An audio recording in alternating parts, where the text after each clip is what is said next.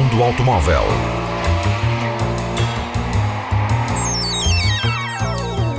A tecnologia, a análise, as novidades do setor estão na Antena 1 Madeira. Mundo Automóvel com Filipe Ramos. The test is complete. You can exit the car now. We're now ready to take the next step towards the launch of Honda's first battery EV for Europe. Now in prototype form, ladies and gentlemen, the Honda e-prototype. Foi revelado no Salão de Genebra, ainda é um protótipo, mas será o futuro modelo 100% elétrico da Honda, o primeiro da marca. Ainda sem nome definitivo, foi designado simplesmente por E de elétrico. A base é uma plataforma desenvolvida pela Honda exclusivamente para carros elétricos e, devido ao interesse dos clientes, deverá passar à produção até ao final do ano.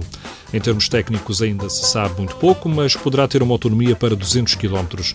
Entretanto, a Honda prepara um híbrido a partir do modelo Jazz, será mostrado no Salão de Tóquio, utilizando a mesma tecnologia IMMD, já conhecida do Civic híbrido, conjugando o motor elétrico com o motor a combustão. Honda. It's my car. Mundo Automóvel. A Dacia coloca no mercado o Duster com uma maior oferta de motores, quer nas versões de duas ou quatro rodas motrizes. A Dacia privilegiou em Portugal a tração dianteira deste SUV por ter menor preço e também devido a conseguir a homologação Classe 1 nas portagens. O tração às quatro rodas paga Classe 2 na portagem.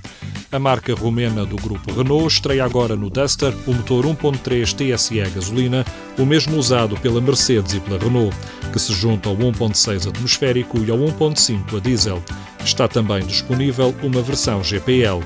A gama de entrada custa 15.600 euros, pelo 1.3 a gasolina de 130 cavalos e tração dianteira. Mundo Automóvel. Apenas 2,2 litros aos 100 km para um SUV com 4 rodas motrizes e 300 cavalos. Possível para o novo Opel Grandland X devido à tecnologia híbrida. Agora dentro do grupo PSA, o Opel usa o conjunto plug-in, já conhecido do Peugeot 3008, junto ao motor 1.6 turbo de 200 cavalos ao motor elétrico de 109 cavalos.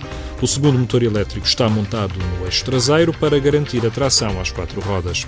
A utilização em modo só elétrico é restrita, apesar das baterias de 13,2 kW, a autonomia é de 50 km. Depois, a gestão utiliza a combustão, a eletricidade, para mover o Grandland X. Devido a esta conjugação, os consumos são de 2 litros e as emissões de apenas 49 gramas de dióxido de carbono, o que lhe dá vantagens em termos fiscais. Embora ainda sem preço em Portugal, as primeiras unidades do Grandland X da Opel, o híbrido, deverão chegar em 2020.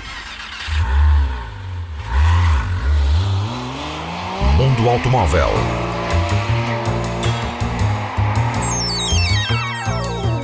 A tecnologia, a análise, as novidades do setor estão na Antena 1 Madeira.